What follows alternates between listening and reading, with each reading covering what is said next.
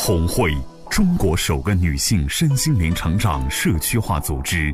红会创始人周红老师，将东方传统文化与西方现代心理学技术有机结合，整合出更适合国人的心灵成长体系。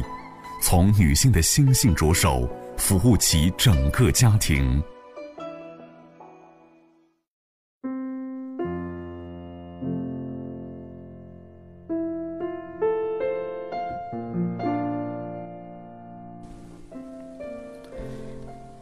的听众朋友们，大家好。今天我要给大家读新的故事了。这里是红会电台周红为您读书栏目时间，很高兴呢能陪伴大家一起探讨在教育孩子方面的真实故事。今天呢是暖暖的午后，又伴随着一个非常好的心情。那么我要给大家读的故事呢是《不再做藏獒妈妈》。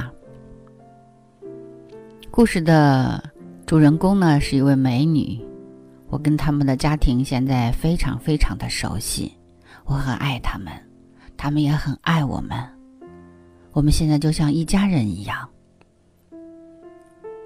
那么藏獒呢？大家都知道，好可怕呀，非常凶猛残暴。有时候呢，又很温顺真诚。所以这个妈妈呢，真是还特别像。嗯，作为妈妈，还是要温柔、可爱、有用，而不能残暴和凶猛。所以说呢。我们故事的女主人公现在已经不再是藏獒妈妈了，我们来听一听她成长的故事。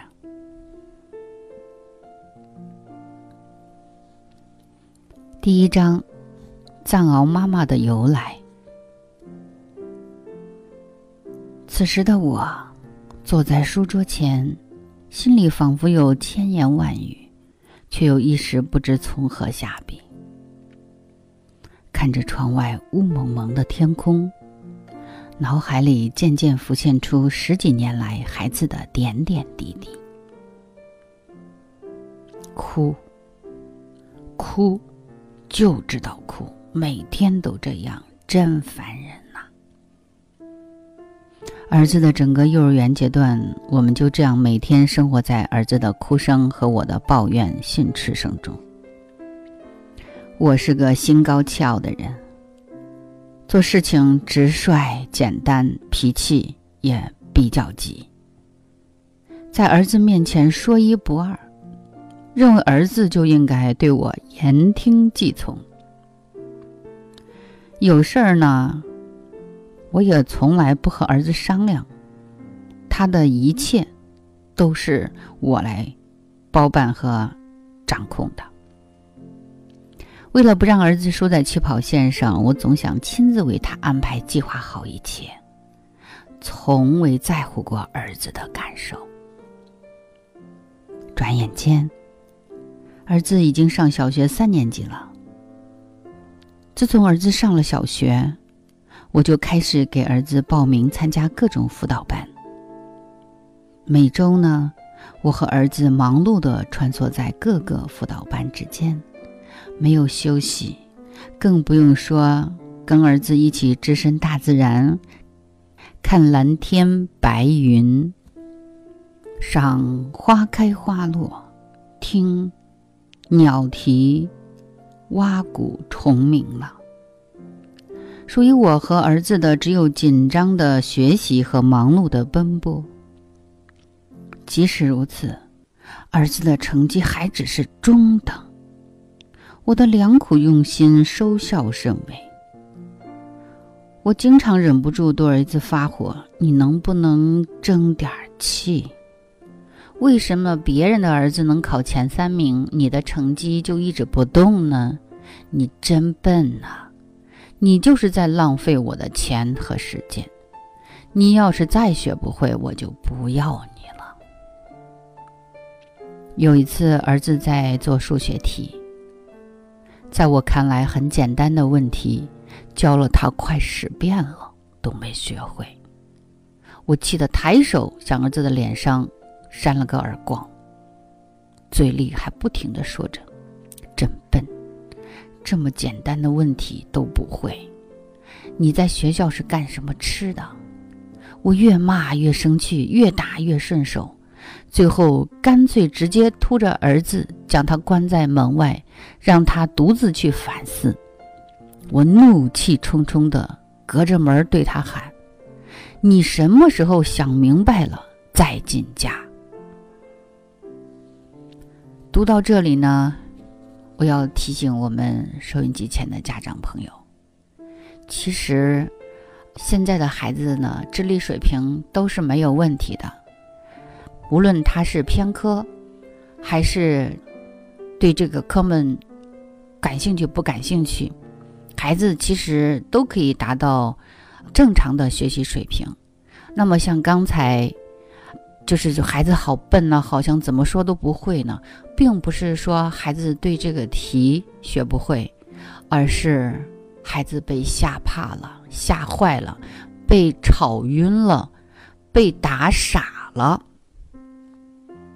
现实生活中，我看到很多的孩子都处于是一种恐惧状态。一个人在恐惧的状态里，什么也不可能学会。所以，想让孩子好好学习、好好写作业，首先作为父母，要知道做好情绪管理。接下来，所有的事情就好办了。让我们来继续听故事。十分钟过去了，三十分钟过去了。当我打开门时，看到的是儿子战战兢兢的眼神和瑟瑟发抖的单薄身体。纵然是这样，我心里也没有一丝心痛，还是将他一把拽到屋里，警告他：下次学不会还是这个结果。现在想来。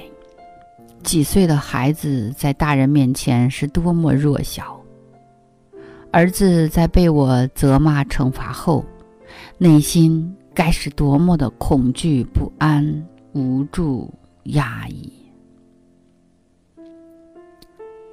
后来我的脾气越来越大，我高兴了，家里便是晴空万里、风平浪静；我不高兴了，家中立刻。电闪雷鸣，甚至引来狂风暴雨。当压力、疲倦、烦躁、郁闷这些负面情绪不受控制的在体内涌动时，找不到宣泄渠道的我，就会对儿子发火，对老公抱怨。其实很多时候，儿子和老公都是无辜的。我抱怨儿子不听话，不好好学习；抱怨老公不关心我，不照顾家里；抱怨生活的忙碌单调，没有一点个人自由的空间，等等。各种委屈不如意都涌上心头。总之，生活不是我期待的那样。但是我也没有仔细想过，自己到底想要什么，只知道一味的发脾气。伤害着家里的每一位成员。读到这里呢，我想提醒大家：假使说您也有我们书中主人公这个状态，如果你也知道你的这个情绪是你自己的，其实他们都是无辜的，你就要告诉自己。是该停止的时候了，是该换一个方向生活的时候了，是该换一种模式去与亲人互动了。所以说，一句话就是你需要学习的时候了。当儿子正在和院里的小朋友们一起玩耍时，只要一听到有人喊道：“赵姬。”你妈来了，儿子就会精神紧张，立刻向家跑。儿子回家后呢，他会先观察我的脸色，如果我面带微笑，他才敢跟我商量是否可以接着出去玩。要是看到我阴着脸，儿子就会乖乖的留在家里。当时我根本没有想过，除了上课学习之外，儿子还应该是一个无忧无虑、充满阳光的快乐童年。儿子看见我就躲，老公看见我就烦。我一进家，不由自主的想发火，情绪失控，一切都陷于恶性的循环中。老公说我现在连一句正常的话都不会说了，有时候简直就像只藏獒，每天都在哦的叫。这就是藏獒的由来。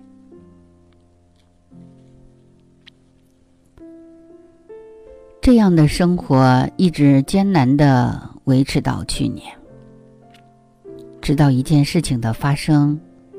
那时儿子正在上初中，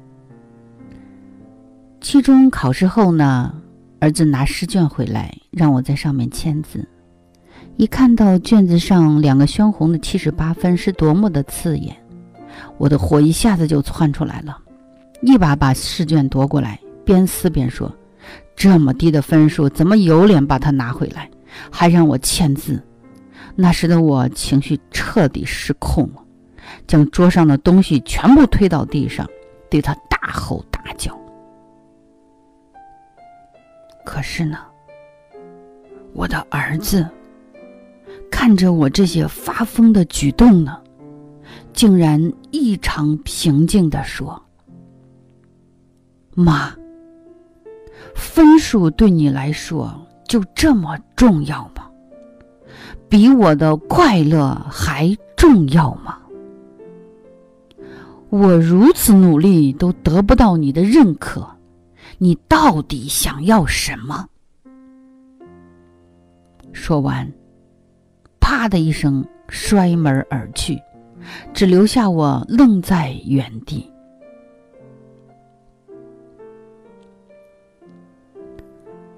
三天以后，我接到班主任打来的电话，让我下午去学校开家长会，而且还要去领奖。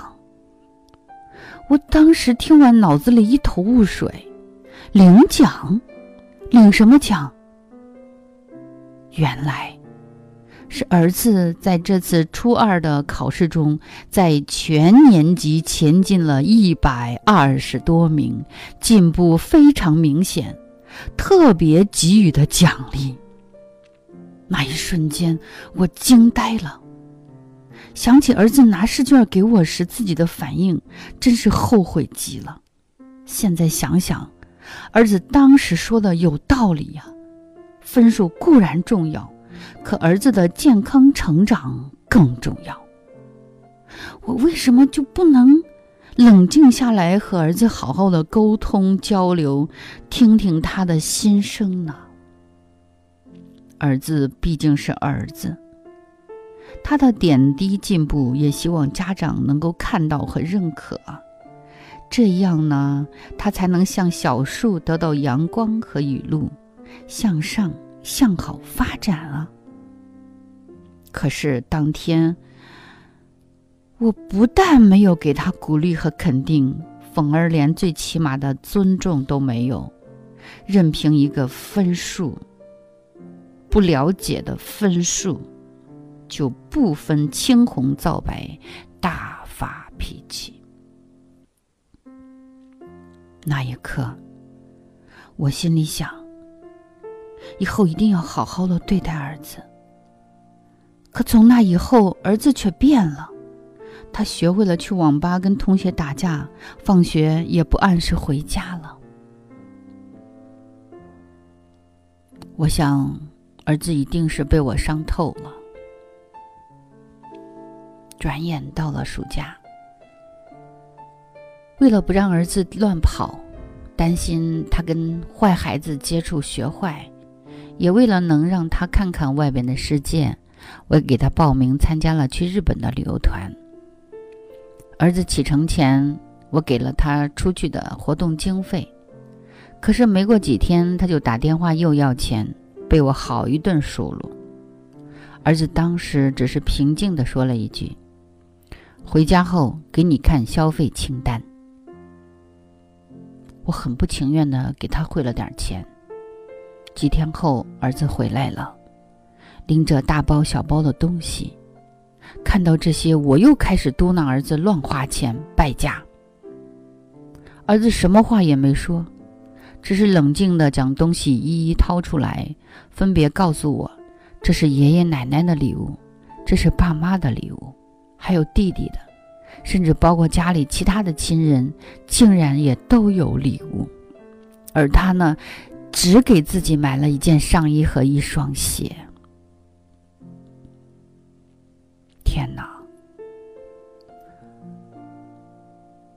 我又冤枉孩子了，因为我们家是一个大家庭，几十号人。儿子已经渐渐长大懂事，他心里装着整个的大家庭，满满的都是爱。作为妈妈，我当时没弄懂。也没能给懂事的儿子一分的理解和欣赏。那一刻，我的嘴里依然还在数落着他真会花钱。就在我对儿子的种种劣行焦头烂额、一筹莫展之际，经过朋友的介绍，我走进了红会，见到了周红老师。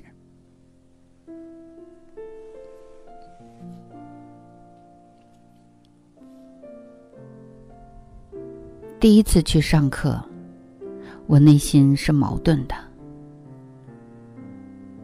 一方面呢，我是抱着试试看的心态；另一方面，我又是无比激动、满怀期待的。心里想着，周老师可是我的救命稻草呀，在这么关键的时候出现，肯定会教我怎么去控制儿子，怎么控制老公，解决我们家的问题。可是万万没想到的是，当我正准备把满腹的不满和委屈说给他听时，周老师让我停下来，什么都不要说。回家之后要闭嘴，三个月之后再来跟他说我的事情。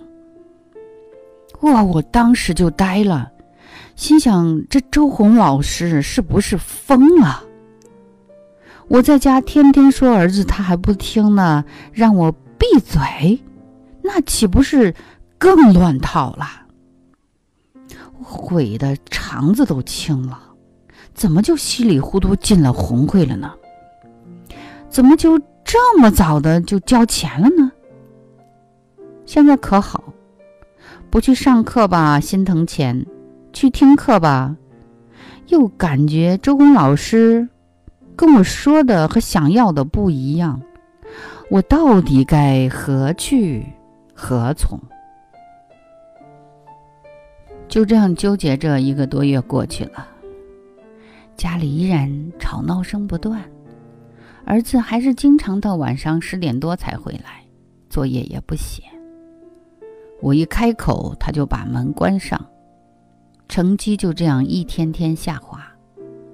班主任也是经常给我打电话说儿子的情况，我哭啊闹啊都不好使，怎么都换不回儿子那颗冰冷的心。他甚至还甩出狠话：“你们不用管我，也管不住我。”天哪，我感到了从未有过的焦急与挫败。有一次，上课的时候，我跟周老师讲了儿子近段时间的情况和去日本旅游的事。没想到，周红老师听了，竟然站在孩子的一边。他气愤地对我说：“这么优秀的孩子，你居然发现不了他的优点？他就像一尊佛。周红老师说我的儿子像一尊佛，这是我百思不得其解的。在我的心目中，儿子就是一个彻彻底底的问题孩子，可是周红老师竟然说他是一尊佛。这还没完，老师继续讲，儿子的行动就是在无声的引领你学习和进步。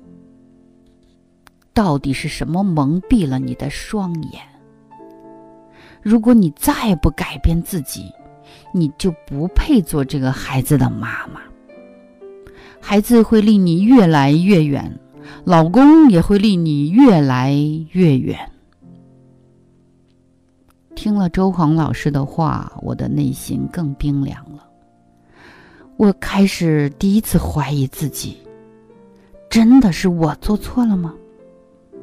我是个慢热的人，想要改变又抗拒改变，直到意识到自己内心的抗拒是徒劳无功的，这才愿意接受老师的理念和安排。内心有个声音也越来越强烈，我要改变。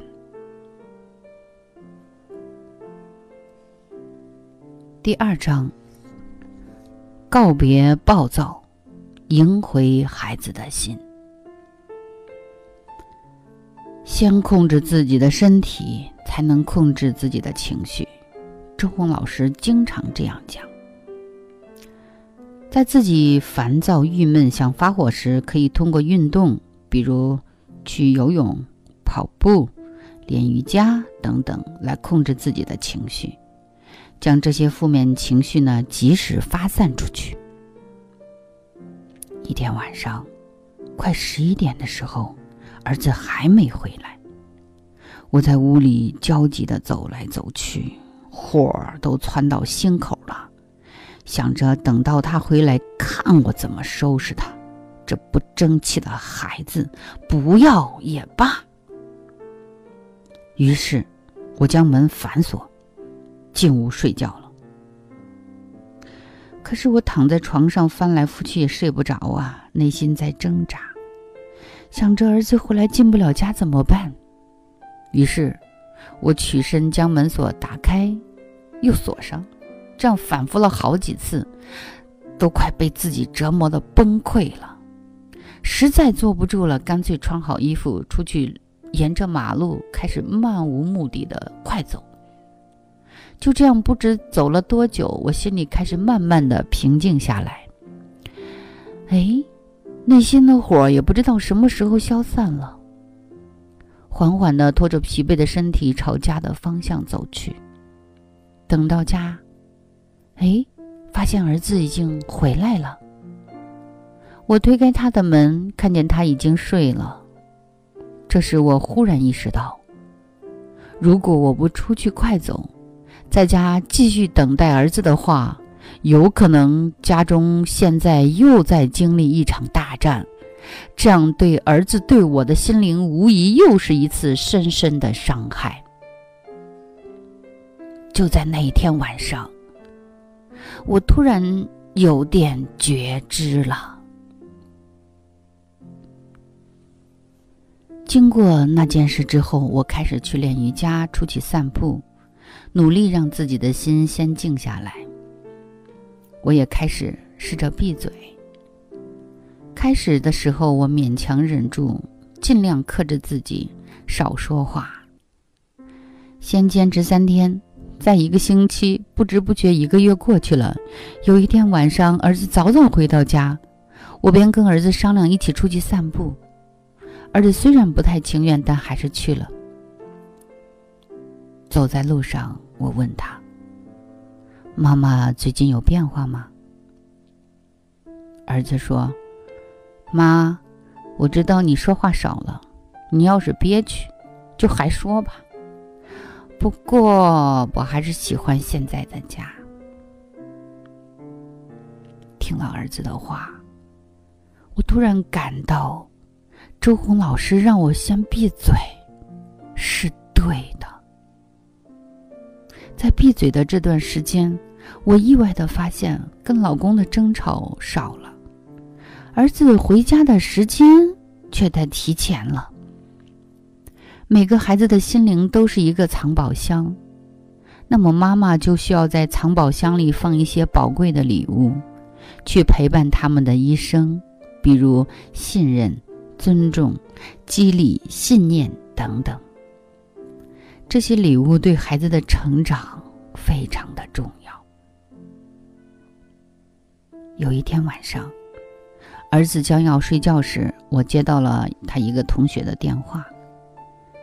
一听这个同学的声音，我的火立马就上来了，因为这个同学是曾经让学校开除过，经常打架上网。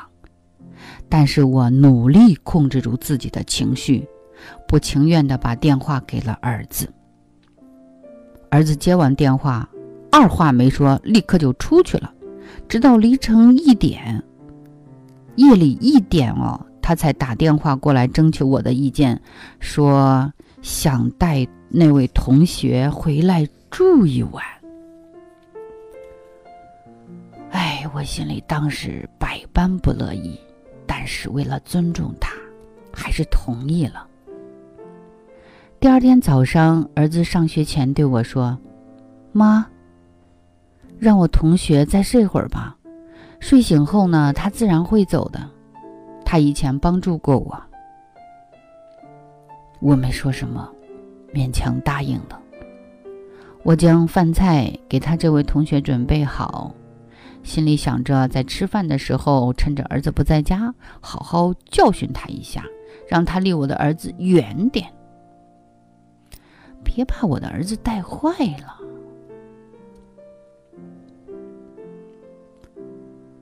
可是呢，我话到嘴边没说出来，说了呢，又怕。伤害儿子在同学面前的尊严。正在这时，这位同学突然对我说：“阿姨，您做的早饭真好吃啊！谢谢您。”我走了。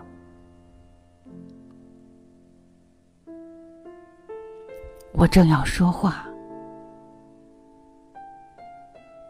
却发现他。竟然把我准备的三个人的早饭都吃完了，一点不剩。我忽然想到，这孩子是几天没有吃东西了，都饿成这样了，心里不由得一阵心酸。如果他妈妈知道自己的儿子在外边这么挨饿，心里肯定也会难过。由此，我又想到了自己。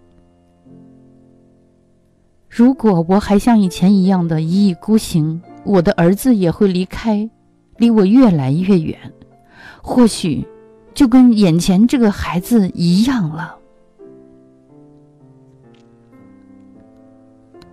读到这里呢，亲爱的朋友们，我真的有点激动，因为我深深的知道这些离家出走的孩子的痛苦。并不是说孩子不想回家，而是很多孩子有家不能回，家里的父母在战斗，战争不断的升级，甚至从来没有人关注过他们的痛苦，也许只有离家出走了，才能让父母突然从他们自己的问题中。把眼睛收回来看一看孩子，但是又有多少孩子，无论怎样都是唤不醒父母的。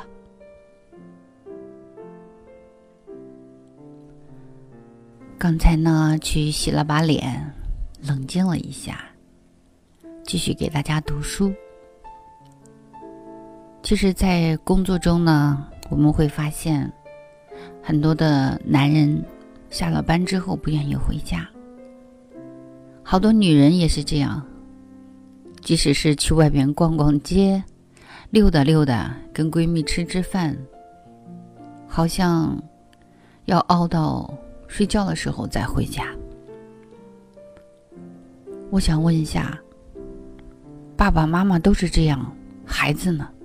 孩子也是这样，一上小学呢，就开始在回家的路上腿迈不动，总是愿意晚一点回到家。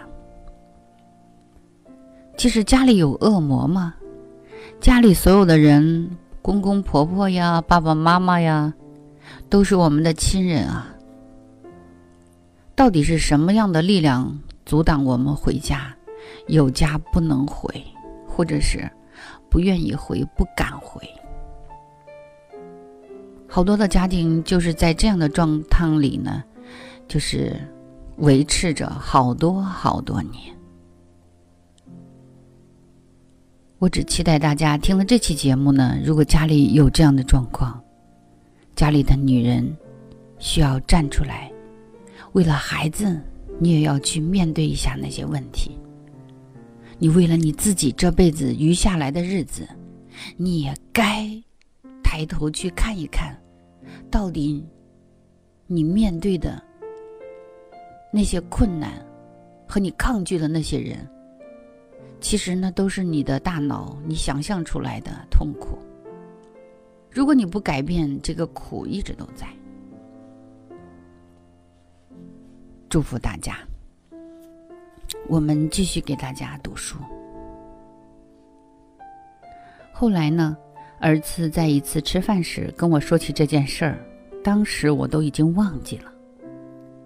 儿子说：“谢谢你，妈妈。”今天放学后，我又看到了那位同学，他不停的夸你，不但没有给他脸色看，还让他吃了早饭。他让我对你说：“谢谢。”我愣了，心想：“儿子，真对不起，你哪知道我那天的心情呢？”同时，我也惊喜的发现，儿子对我的敌意慢慢的在消除，有些话也愿意主动跟我交流了。我能感觉到，他的心离我越来越近了。第三章。爱与信任，让孩子扬起风帆。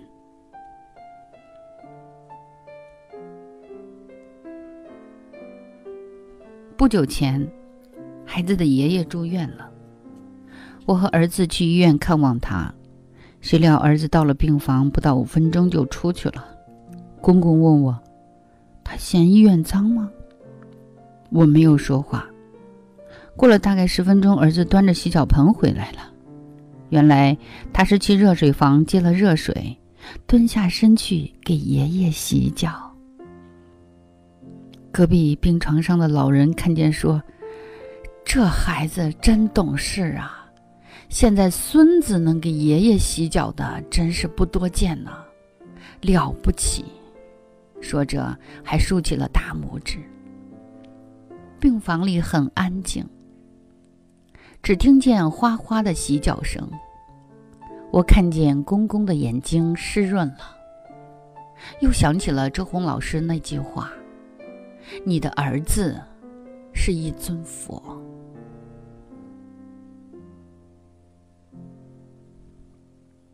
放暑假了，儿子还是早早起床，把弟弟送到幼儿园，回来再为我们准备早餐。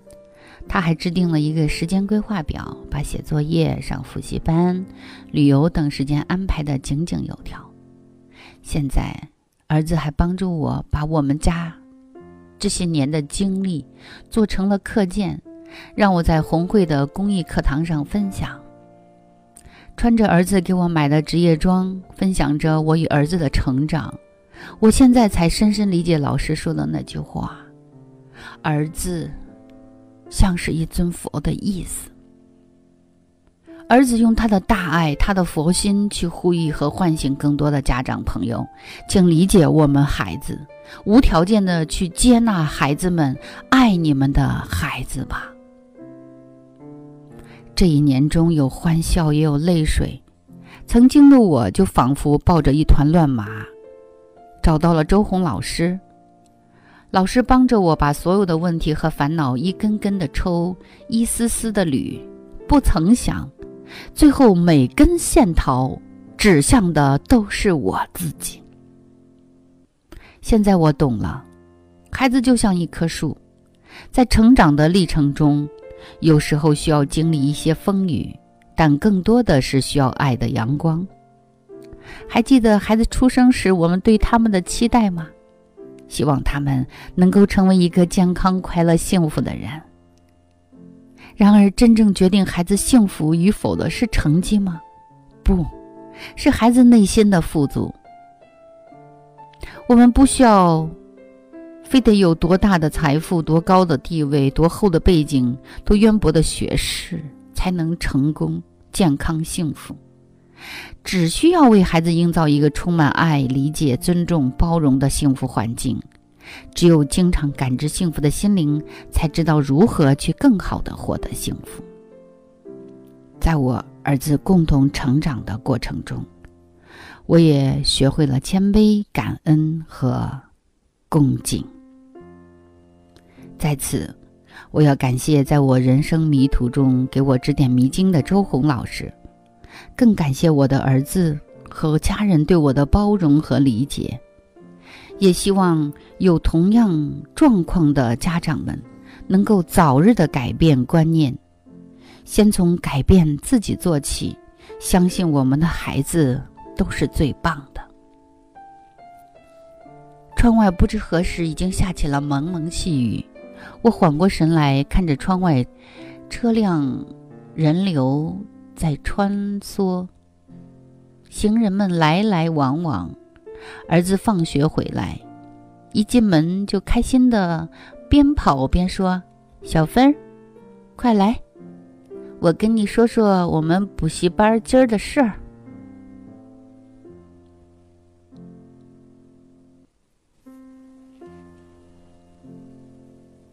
这个故事到这里就结束了。其实呢，他们家现在状况。比这本书出版的时候更好。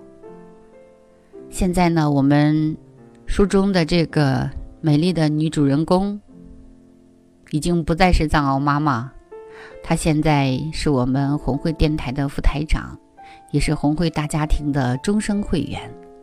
而且在她呃选举的那一天呢，竟然是第一次出现了百分之百的。同意支持的投票，大家都为他高兴，为他祝福。